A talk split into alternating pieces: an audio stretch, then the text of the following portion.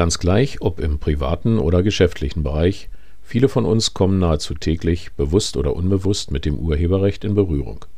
So auch wir technischen Redakteure bei unserer täglichen Arbeit.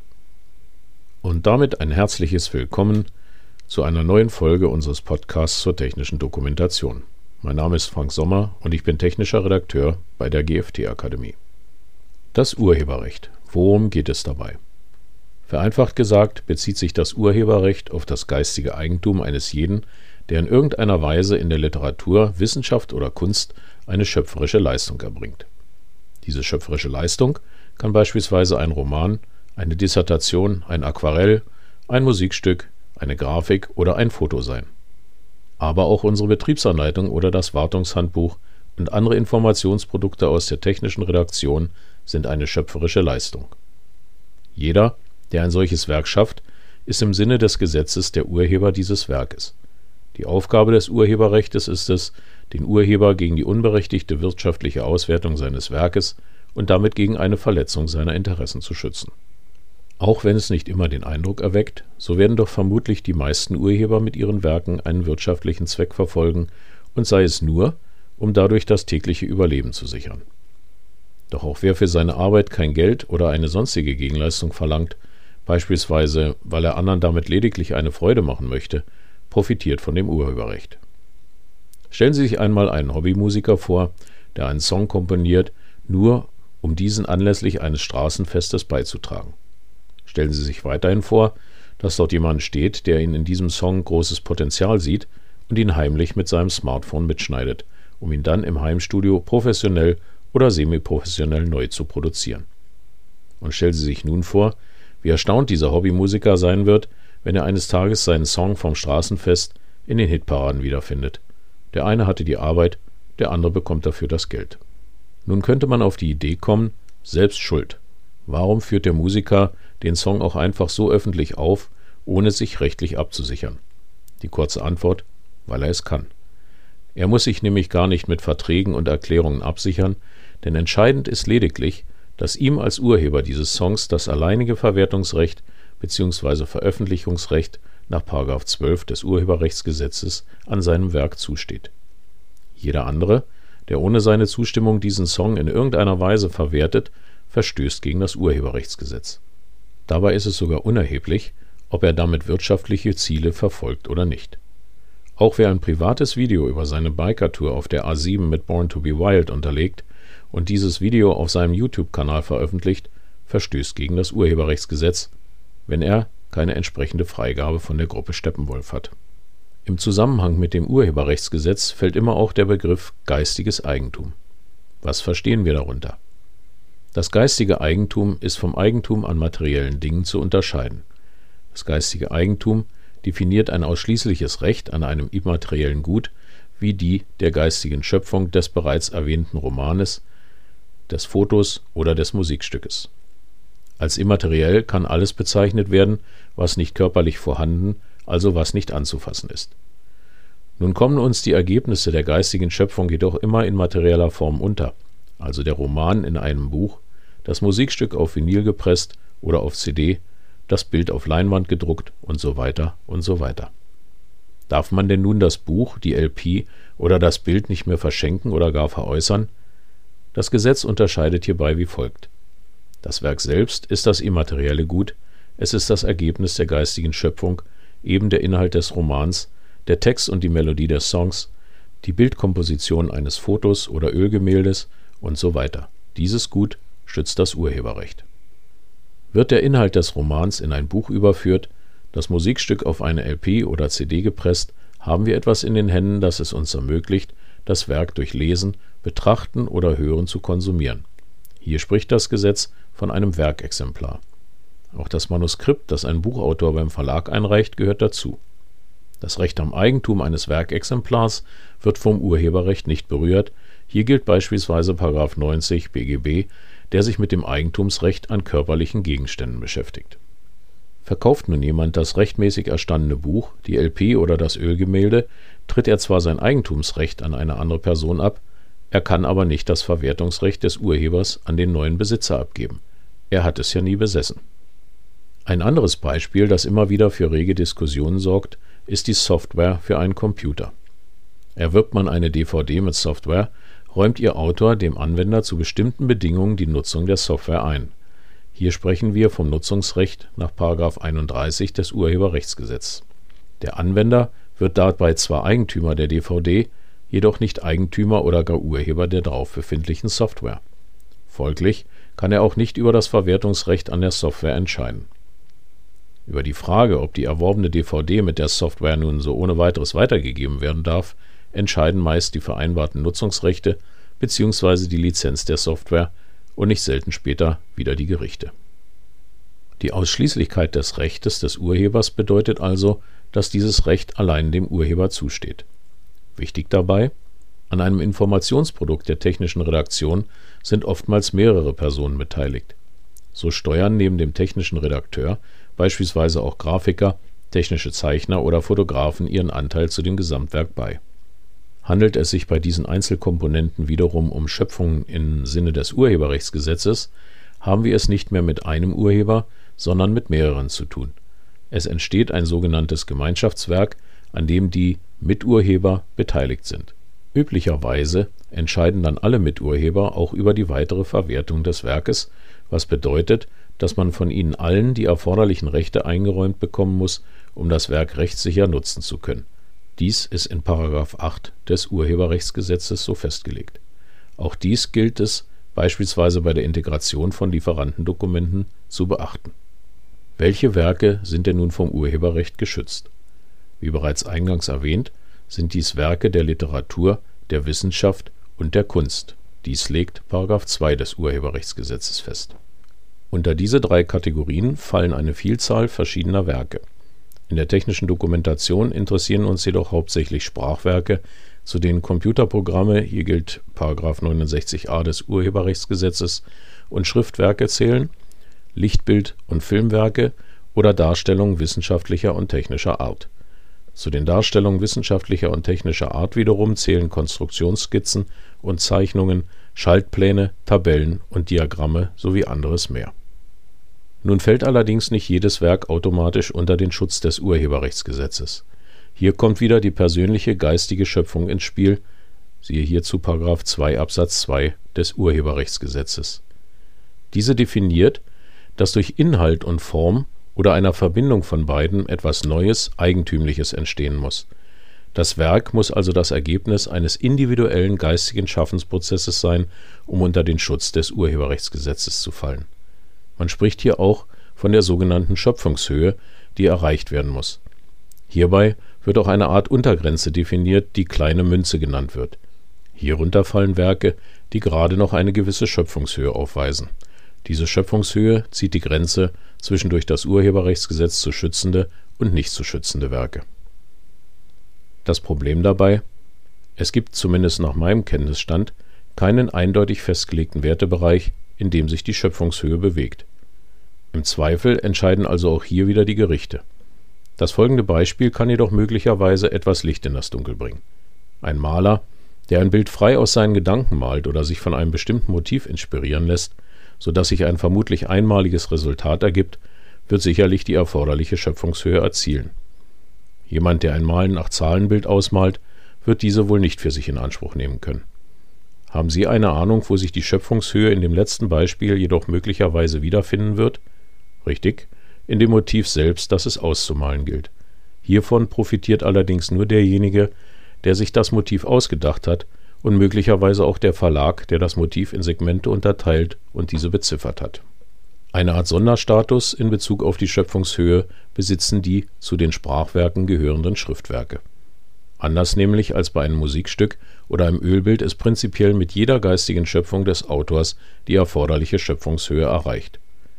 Allerdings gilt es scheinbar nur für literarische Sprachwerke so pauschal. Nicht literarische Werke wie die von uns erstellten Informationsprodukte enthalten überwiegend technische oder gar wissenschaftliche Inhalte, zumindest wird dies auf Betriebsanleitung oder auf Servicehandbücher zutreffen. Diese Inhalte unterliegen nicht dem Urheberrechtsgesetz, da beispielsweise technische Zeichnungen nach bestimmten Normen zu erstellen sind. Bei Werbeprospekten wiederum wird vermutlich der künstlerische Anteil an der Gestaltung überwiegen, auch wenn diese ebenfalls technische Daten enthalten. Obwohl es zur Schutzfähigkeit insbesondere von Bedienungsanleitungen diverse Urteile gibt, scheint mir nach derzeitigem Stand immer noch eine gewisse Unsicherheit darüber zu herrschen, wann und in welchem Umfang bestimmte Informationsprodukte aus der technischen Redaktion dem Schutz des Urheberrechtsgesetzes unterliegen. Vielfach wird ausgeführt, dass der eigene individuelle Anteil an der Gestaltung des Informationsproduktes den technisch-wissenschaftlichen Anteil des Dokumentes eindeutig übersteigen muss. So kann es möglicherweise bereits ausreichen, eine aus dem CAD-System generierte Explosionszeichnung durch bestimmte Stilelemente wie Schattierungen oder besondere Darstellungsformen zu ergänzen, um die erforderliche Schöpfungshöhe zu erreichen. Unter dem Strich definiere ich, zumindest für mich, dass in einem Informationsprodukt eine eindeutig schöpferische, ja künstlerische Note enthalten sein sollte, um für das Gesamtprodukt den Schutz des Urheberrechtsgesetzes zu erreichen. Hat nun jemand ein Werk geschaffen, so entscheidet erst einmal er allein, was mit dem Werk geschieht, beispielsweise ob sein Werk veröffentlicht wird oder nicht. Dies ist geregelt in § 12 des Urheberrechtsgesetzes. Entschließt sich der Urheber zur Veröffentlichung seines Werkes, spielen die sogenannten Verwertungsrechte eine Rolle. Gemäß § 15 des Urheberrechtsgesetzes hat jeder Urheber das ausschließliche Recht, sein Werk in körperlicher Form zu verwerten. Ausschließlich, Sie erinnern sich, nur der Urheber allein besitzt dieses Recht. Zu den Verwertungsrechten gehören insbesondere das Vervielfältigungsrecht (§ 16 des Urheberrechtsgesetzes), das Verbreitungsrecht (§ 17) und das Ausstellungsrecht (§ 18). In der technischen Dokumentation haben wir es wohl überwiegend mit dem Vervielfältigungs und Verbreitungsrecht zu tun. Das Vervielfältigungsrecht ist das Recht mit einem beliebigen Verfahren eine beliebige Anzahl von Vervielfältigungsstücken eines Werkes herzustellen. Dabei ist es unerheblich, ob diese Vervielfältigungen nur vorübergehend oder dauerhaft erfolgen sollen.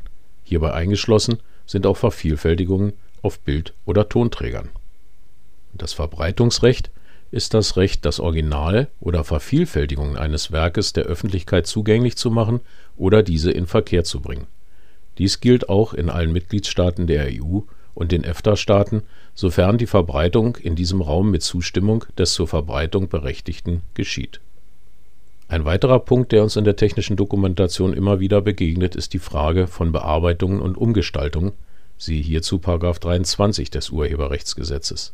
Hierauf komme ich gleich noch zu sprechen. Übrigens, Urheber können immer nur Menschen, also natürliche Personen sein, denn nur diese können eine geistige Schöpfung vollbringen Juristische Personen wie Unternehmen können deswegen auch keine Urheberschaft besitzen. Dies zu wissen, spielt im Verhältnis Unternehmen-Mitarbeiter eine wichtige Rolle. Erstellt ein Mitarbeiter ein Werk im Sinne des Urheberrechtsgesetzes, ist der Mitarbeiter der Urheber und alleiniger Inhaber der Nutzungsrechte. In der Regel werden jedoch die Nutzungsrechte dem Arbeitgeber quasi automatisch übertragen, wenn der Mitarbeiter das Werk in Erfüllung seiner Pflichten aus dem Arbeitsvertrag bzw. dem Dienstverhältnis erstellt dies ist geregelt in § 43 des Urheberrechtsgesetzes und nur in besonderen Fällen wird es daher erforderlich sein, die Nutzungsrechte gesondert vertraglich auf den Arbeitgeber oder Dienstherrn zu übertragen. Kommen wir zu den Nutzungsrechten. Dem Urheber steht es frei, anderen das Recht einzuräumen, sein Werk zu nutzen. Hierbei ist es möglich, dieses Recht auf einzelne bestimmte oder alle möglichen Nutzungsarten unbeschränkt oder räumlich, zeitlich oder inhaltlich beschränkt zu vergeben dies ist geregelt in § 31 des Urheberrechtsgesetzes. Dieses Recht kann als einfaches oder als ausschließliches Recht bestehen. Beim einfachen Nutzungsrecht darf man ein Werk auf die erlaubte Weise nutzen, dieses Recht haben dann jedoch auch andere Nutzer. Ein ausschließliches Nutzungsrecht ist auf eine einzelne Person beschränkt. Und nun werfen wir einen Blick auf das Urheberrecht in der technischen Redaktion. Wie ich bereits ganz am Anfang kurz erwähnte kommen wir bei der täglichen Arbeit in der technischen Redaktion immer wieder mit dem Urheberrecht in Berührung. Im Prinzip beginnt es damit, wenn wir im Auftrag eines Unternehmens ein bereits erstelltes Informationsprodukt überarbeiten. Dieses Werk hat ja schon mindestens ein oder gar mehrere Urheber, die für den Inhalt und das Layout verantwortlich zeichnen. Begehen wir nicht eine Urheberrechtsverletzung, wenn wir dieses Werk überarbeiten? Hier komme ich nun auf den Punkt Bearbeitungen und Umgestaltung § 23 Absatz 1 des Urheberrechtsgesetzes zu sprechen. Hiernach gilt, dass Bearbeitung und Umgestaltung eines Werkes nur mit Zustimmung des Urhebers veröffentlicht und verwertet werden dürfen. Das war eigentlich nicht anders zu erwarten. Dabei dürfen wir aber nicht vergessen, dass Nutzungsrechte nur durch den Urheber selbst vergeben werden dürfen. Mit anderen Worten, verfügt unser Auftraggeber aus irgendeinem Grund nicht über das Urheberrecht, kann es später zu Ärger mit den eigentlichen Urhebern kommen. Der zweite Satz des Absatzes 1 grenzt jedoch wie folgt ein: Wahrt das neu geschaffene Werk einen hinreichenden Abstand zum benutzten Werk, so liegt keine Bearbeitung oder Umgestaltung im Sinne des Satzes 1 vor.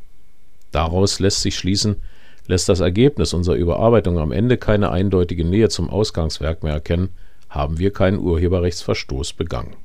Und selbstverständlich haben wir auch bei der Erstellung neuer Informationsprodukte die Urheberrechte zu beachten, welche möglicherweise auf den hierin zu integrierenden Fotos, Grafiken, Zeichnungen, Texten und anderen Elementen vorhanden sind, sofern wir diese nicht selbst erstellen, sondern von extern beziehen.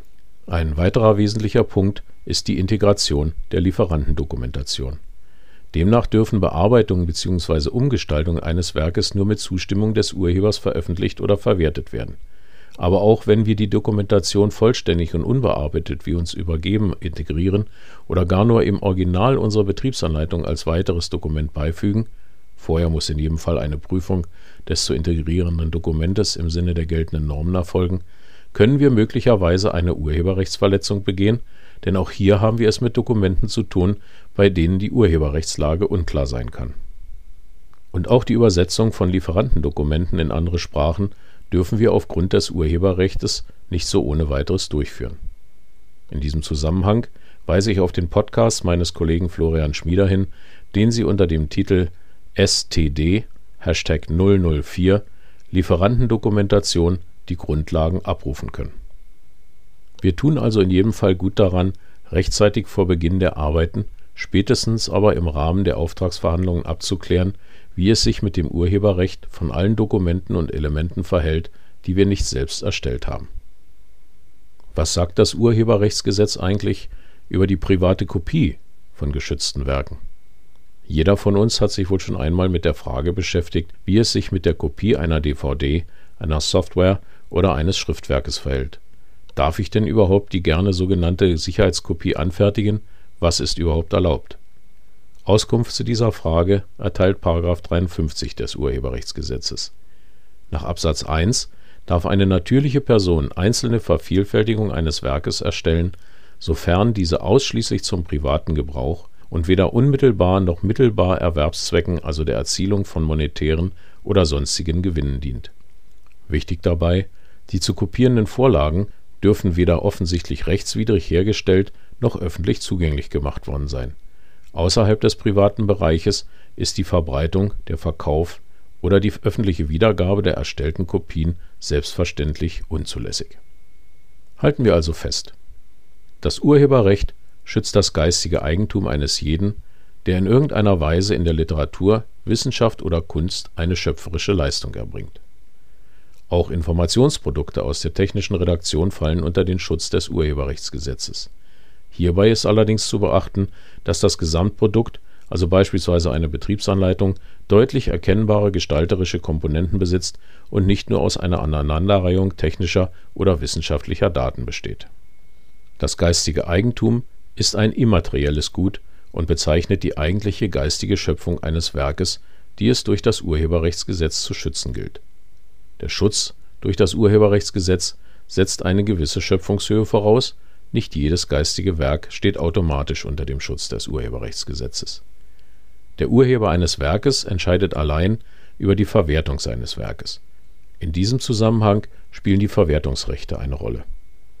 Häufige Berührungspunkte der technischen Redaktion mit dem Urheberrechtsgesetz sind die Überarbeitung bestehender Informationsprodukte, die Übernahme externer Elemente wie Fotos, Grafiken, Texte etc. und die Integration der Lieferantendokumentation dem Urheber eines Werkes steht es frei, anderen bestimmte Rechte an der Nutzung seiner Werke einzuräumen.